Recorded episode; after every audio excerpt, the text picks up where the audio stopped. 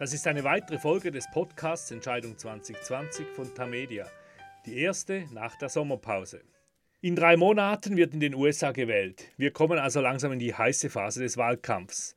Dazu gehört, dass die Kandidaten bekannt geben, wer ihre Vizes sein sollen. Bei Präsident Trump dürfte das klar sein, nämlich Vizepräsident Mike Pence. Umso gespannter warten wir darauf, wer Joe Biden nominieren wird.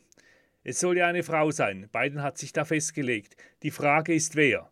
Jedenfalls erhofft sich der demokratische Präsidentschaftskandidat von seiner politischen Partnerin neue und vor allem belebende Impulse für seinen Wahlkampf. Er sitzt immer noch meistens in seinem Keller im Haus in Delaware. Inzwischen fragen wir uns bereits, ob er das eigentlich bis zum 3. November durchziehen will. Vielleicht aber sagt er sich auch, dass er gar nichts machen muss, solange Amtsinhaber Donald Trump sich selber Schaden zufügt. Im Moment steckt der Präsident ohne Zweifel in Schwierigkeiten. In den Umfragen liegt er bis zu 9 Prozentpunkte zurück. Zuletzt hat er in verschiedenen Interviews keine gute Figur abgegeben. In der Kritik steht er aber vor allem wegen seiner Politik in der Corona-Krise. Trump hofft deshalb auf einen Paukenschlag kurz vor der Wahl, mit dem er die Initiative zurückgewinnen will. Das wäre dann eine sogenannte Oktober Surprise, also ein überraschendes Ereignis im Oktober kurz vor dem Wahltag, das die Ausgangslage markant und zugunsten des Präsidenten verändern würde.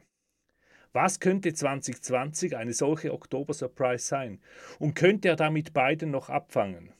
Andererseits, wie sollten Biden und seine Vizekandidatin die heiße Phase des Wahlkampfs in Angriff nehmen? Darüber unterhalte ich mich mit Martin Kilian, unserem langjährigen Korrespondenten in den USA. Er ist in Charlottesville im amerikanischen Bundesstaat Virginia. Ich bin Christoph Münger und leite das Rösser International der Tamedia Redaktion in Zürich. Guten Tag, Martin. Guten Tag, Christoph. Wir sind also zurück mit unserem Podcast. Die Sommerpause, mindestens was das betrifft, ist vorbei. Wie war er bisher verlaufen, dein Sommer? Äh, etwas langweilig. Wir haben keine großen Reisen gemacht, weil eben die Corona-Situation hier eher bedrohlich ist. Und äh, nun warten wir darauf, dass 25.000 Studenten in unsere Stadt zurückkommen. Und ich muss sagen, mir ist schon etwas mulmig zumute, weil tatsächlich das Virus im Gegensatz zu Europa hier überall vorhanden ist. Eben deshalb der Sommer eher langweilig. Dafür wird der Wahlkampf jetzt immer interessanter. In nicht einmal 100 Tagen wird ja gewählt.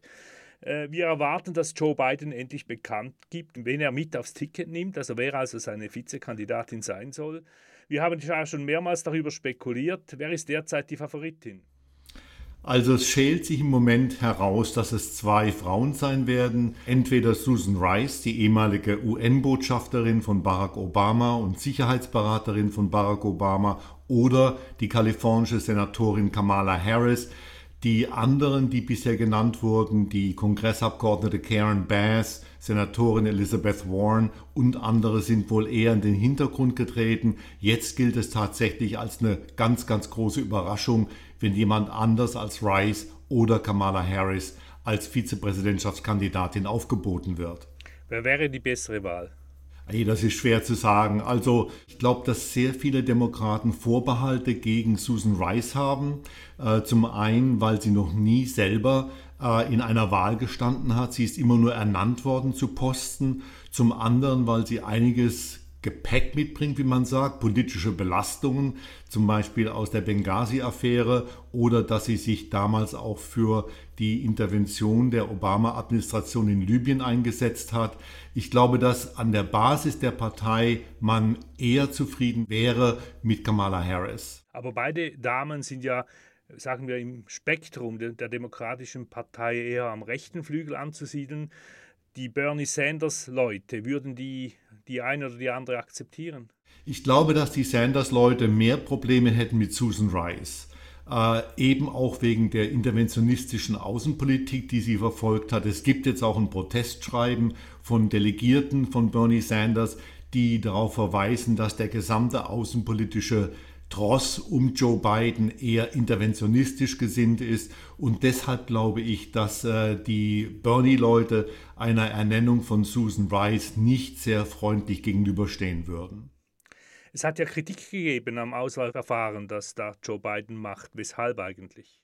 Ja, äh, das nimmt sich manchmal wie eine Reality-TV-Serie aus. Es gibt Indiskretionen, es wird äh, hinter dem Rücken der Kandidatin schlecht über sie geredet. Vor allen Dingen fiel auf, dass äh, der ehemalige Senator Christopher Dodd, das ist ein enger Freund von Joe Biden, sich wohl schlecht ausgelassen hat über Kamala Harris weil sie keine Reue gezeigt habe über ihre Attacken auf Joe Biden während einer der TV-Debatten der Präsidentschaftskandidaten.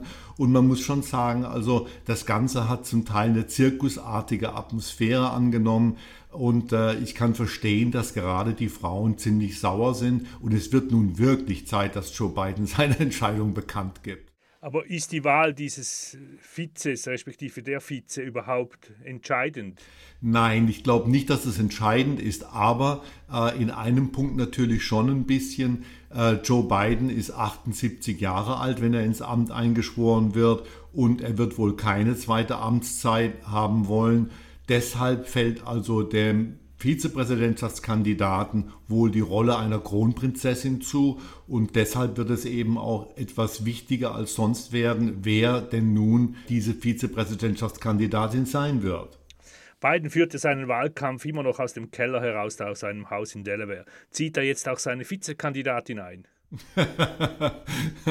das glaube ich nicht.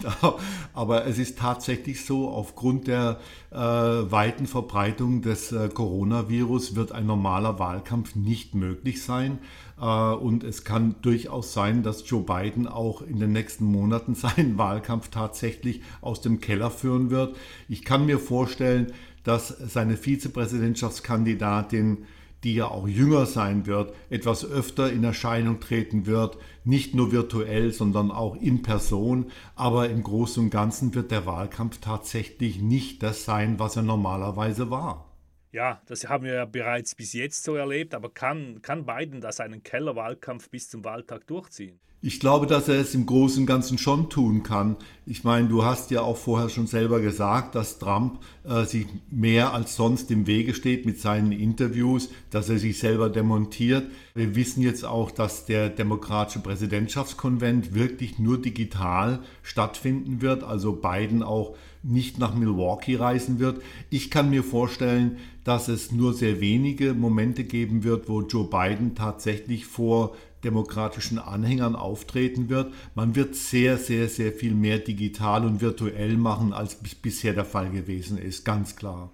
Vielerorts wird ja bereits so getan, als hätte Biden gewonnen. Aber wir haben hier schon mehrmals betont, dass erst am 3. November abgerechnet wird. Wie, wie siehst du das heute? Ja, man muss da tatsächlich vorsichtig sein. Es gibt jede Menge Beispiele, dass ein Kandidat der im Sommer vor der Wahl stark zurücklag, plötzlich aufgeholt hat. Am allerdeutlichsten haben wir das 1988 erlebt, als der Demokrat Michael Dukakis, der damalige Gouverneur von Massachusetts, im Sommer wirklich 17 Prozentpunkte vor Präsident George Herbert Walker Bush lag. Und am Ende hat es also dann doch gelangt für Bush. Er ist Präsident geworden. Es gibt auch andere Beispiele, 2000 etwa bei Al Gore. Äh, da lag der Demokrat vorne im Sommer. Könnte das nun wieder passieren? Ja, aber ich muss ehrlich sagen, ich habe Zweifel dran, dass es wirklich so passieren könnte. Wenn man sich mal die Umfragen zu Donald Trump in den letzten dreieinhalb Jahren anguckt, dann muss man einfach sagen, dass Trump noch nie, noch nie 50 Prozent erreicht hat. Er hat noch nie die 50 Prozent Marke erreicht und er bräuchte auf jeden Fall 48, 49 Prozent, um zu gewinnen. Was natürlich sein kann, ist, dass die Wahlbeteiligung tief bleibt, dass die Demokraten wie 2016 nicht an die Wahlurne gehen, dann könnte Trump schon gewinnen. Außerdem gibt es natürlich jede Menge Überraschungspotenzial. Aber eben wie verlässlich sind diese Umfragen? Wir kennen das von 2016. Da waren die Umfragen etwa gleich, wie wir sie heute haben, also auch so drei, vier Monate vor der Wahl. Klarer Vorsprung für Hillary Clinton. Am Schluss hat Donald Trump gewonnen. Ja, das stimmt schon, aber ich würde jetzt hier mal auch eine Lanze brechen für die Demoskopen. Also äh, die besten Umfragen im Oktober 2016 hatten Hillary Clinton ungefähr zwei bis drei Prozentpunkte vor Donald Trump. Und genau mit dem Abstand hat sie auch gewonnen. Womit niemand gerechnet hat, auch ich nicht, war, dass Trump im Wahlmännerkollegium dann die Nase vorne hatte aufgrund dieser seltsamen Konstruktion der amerikanischen Präsidentschaftswahl. Aber wirklich, Christoph, die Umfragen waren so schlecht nicht. Du hast allerdings völlig recht, dass Hillary Clinton im Sommer 2016 einen Vorsprung hatte, der zeitweilig tatsächlich 12 Prozent betrug. Aber was musste dann Trump machen, damit er am Schluss doch noch gewinnt? Tja, vielleicht äh, ein Oktober-Surprise aus dem Hut zaubern. Er müsste auf jeden Fall seine Basis beflügeln, dass sie wirklich Frau für Frau und Mann für Mann am Wahltag zur Wahl geht. Er könnte darauf hoffen, dass die Wirtschaft sich noch etwas erholt. Da habe ich allerdings meine Zweifel wegen der, der Situation.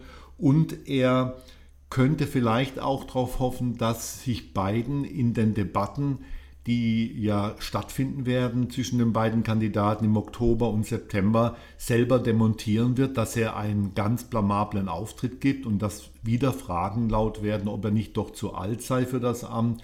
Also es gibt jede Menge Möglichkeiten. Nur einer allein wird es wahrscheinlich nicht tun. Also Donald Trump, um wieder zu gewinnen, bräuchte eine Zusammenführung von mehreren günstigen Komponenten, damit er am Ende die Nase wieder vorne hätte. Du hast den Begriff genannt, eben die sogenannte Oktober-Surprise, eine Überraschung kurz vor dem Wahltag, die alles äh, auf den Kopf stellt. Was könnte im Fall von Trump so eine Überraschung, so eine Oktober-Surprise denn sein? Zum Beispiel, dass man einen wirksamen und sicheren Impfstoff im Oktober hätte und Trump natürlich das verkaufen würde als eine ganz, ganz große Leistung. Die Regierung Trump hat sich ja auch mit Milliarden an verschiedenen Impfstoffkandidaten beteiligt und er könnte dann sagen, bitte, äh, wir haben furchtbare Zeiten hinter uns, aber unter meiner Leitung wurde ein Impfstoff entwickelt. Auch wenn es nicht unter seiner Leitung war, er wird es trotzdem sagen, wir wissen das ja von ihm. Und das wäre ein Oktober-Surprise, der Joe Biden vielleicht, vielleicht gefährlich werden könnte. Wenn wir zurückblicken, du hast ja schon zehn Wahlen begleitet oder neun und das ist jetzt die zehnte, glaube ich, so ist es. Wer hat dank einer Oktober-Surprise die Wahlen gewonnen? Ja, Christoph, am ehesten würde mir da 1992 einfallen, als der Iran-Contra-Sonderermittler Lawrence Walsh im Sommer den äh, ehemaligen Verteidigungsminister Kaspar Weinberger wegen dessen Rolle beim Verkauf von Raketen an den Iran und der Verwendung der daraus entstandenen Gelder für die Contras in Nicaragua angeklagt hat. Und im Verlauf dieses Verfahrens kam dann, äh, ich glaube im Oktober 1992 raus, dass George Herbert Walker Bush viel tiefer verwickelt war in den Iran-Contra-Skandal, als er selber zugegeben hat. Und es könnte sein, dass das auch ein Grund war, warum Bush die Wahl verloren hat gegen Bill Clinton. Eine andere, anderes Fallbeispiel wäre 1980, als die äh, Leute um Ronald Reagan, vor allen Dingen Reagans Wahlkampfmanager William Casey, der spätere CIA-Direktor, in größter Panik befürchtet hat, dass Jimmy Carter einen Oktober-Surprise zustande bringt und die amerikanischen Geiseln, die in Teheran festgehalten wurden, kurz vor der Wahl befreit. Es gibt Anzeichen, dass die Reagan-Leute selber versucht haben, mit dem Iran in Verbindung zu treten, um das zu verhindern. Und das ist eigentlich der ursprüngliche Oktober-Surprise gewesen. Damals hat es nicht geklappt. Wie man weiß, sind die Geiseln dann tatsächlich erst am Tage der Amtseinführung Ronald Reagans befreit worden. Aber das war der Ur-Oktober-Surprise, in diesem Falle also etwas, wovor sich die Leute um den Herausforderer Ronald Reagan fürchteten. Ja, du hast ja damals auch in deiner Zeit für den Spiegel noch äh, sehr dazu recherchiert, wenn ich mich richtig erinnere, oder? Genau, ja, wir haben einige Arbeit dazu gemacht und ich bin heute mehr denn je überzeugt, dass es tatsächlich Kontakte gegeben hat zwischen Casey und den Iranern und dass äh, die ganze Angelegenheit noch immer eine sehr heiße Kartoffel ist in Teheran, weil eben auch Israelis mit involviert waren. Aber irgendwo wurde hier tatsächlich im Trüben gefischt von William Casey. Die ganze Geschichte kennen wir immer noch nicht. Eine andere Oktober-Surprise ist meines Erachtens auch der Brief von FBI-Direktor Comey vor vier Jahren, den er kurz vor der Wahl an den Kongress geschrieben hat, der Hillary Clinton dachten nochmals stark belastet hat, was diese E-Mails und die Benghazi-Affäre betraf. Oder was meinst du? Das ist richtig, ja. Es kann sogar sein, dass das mit wahlentscheidend war, dass Hillary Clinton auch gerade deshalb die Wahl verloren hat. Äh, man muss dazufügen, dass Comey damals in diesem Falle sich gegen alle Richtlinien verhalten hat und dass er tatsächlich die Wahlchancen von Hillary Clinton erheblich gemindert hat. Und äh, wenn man also heute Comey als einen Quasi-Heiligen verehrt, weil er Donald Trump entgegengetreten ist, dann muss man auch sich daran erinnern, dass er das verbockt hat 2016 und dass es tatsächlich ein Oktober-Surprise war im Sinne von, dass er Hillary Clintons Wahlchancen gemindert hat und dass er Donald Trump damit geholfen hat. Wir werden sehen im Oktober, ob es da wirklich eine Überraschung gibt. Jedenfalls, äh, Trump macht bereits Wahlkampf. Vor allem führt er eine Kampagne gegen die Briefwahl. Er sagt, da werde beschissen und betrogen. Und er behauptet, ohne natürlich Beweise vorzulegen, dass äh, die Wahl gar nicht rechtens sein könne. In der Schweiz stimmen wir in der Regel äh, immer oder sehr häufig per Brief ab. 80 Prozent der Wähler sind es in aller Regel oder sogar noch mehr. Und niemandem kommt es in den Sinn, dass das nicht rechtens sei. Wird es Trump gelingen, die Briefwahl, die sich in Corona-Zeiten ja geradezu anbietet, schlecht zu machen? Ich glaube eigentlich nicht, dass das große Problem Donald Trump mit seinen Tiraden gegen die Briefwahl sein wird, sondern ich glaube eher, dass es die Post sein wird. Wenn wir Briefwahl hier machen, dann brauchen wir die Post und die amerikanische Post ist im Gegensatz zur Schweizer Post in einem bemitleidenswerten Zustand. Sie ist finanziell und personell ausgeblutet und man kann sich vorstellen, wenn es tatsächlich einen Andrang von Brieffehlern gibt, dass dann die Post einfach nicht in der Lage ist, das Volumen aufzuarbeiten. Und ich muss leider sagen, dass mein Heimatland in einigen Bereichen eben nicht so gut funktioniert. Wir haben das auch bei der Corona-Krise gesehen, wir haben es auch bei anderen Krisen gesehen. Und äh, ich kann mir vorstellen, dass wir am Wahltag im November 2020 dann tatsächlich eine Chaos-Situation haben. Ich darf dich auch daran erinnern, Christoph, dass wir bei einer Wahl schon mal eine Chaos-Situation hatten, nämlich 2000 bei der Präsidentschaftswahl von äh, George W. Bush gegen Al Gore. Und damals mussten wir wochenlang warten, bis das Wahlergebnis feststand, weil die Auszählung der Stimmen in Florida eine totale Katastrophe war. Kann ich mir vorstellen, dass so etwas wieder passiert im November 2020? Aber klar, ja, leider. Martin, wir werden sehen. Danke vielmals bis hierher. Wir haben wiederum viel besprochen, aber sind natürlich lange noch nicht fertig. Bis zum nächsten Mal. Das war eine weitere Folge von Entscheidung 2020, dem Tamedia Podcast zu den Wahlen in den USA. Besten Dank für Ihre Aufmerksamkeit. Nachhören kann man diesen Podcast auf den Websites von Tagesanzeiger, BATZ, der Bund, Berner Zeitung und allen anderen Tamedia Zeitungen. Am Mikrofon in Charlottesville, Virginia war Martin Kilian, hier in Zürich Christoph Münger. Bis zum nächsten Mal. Hier Assou.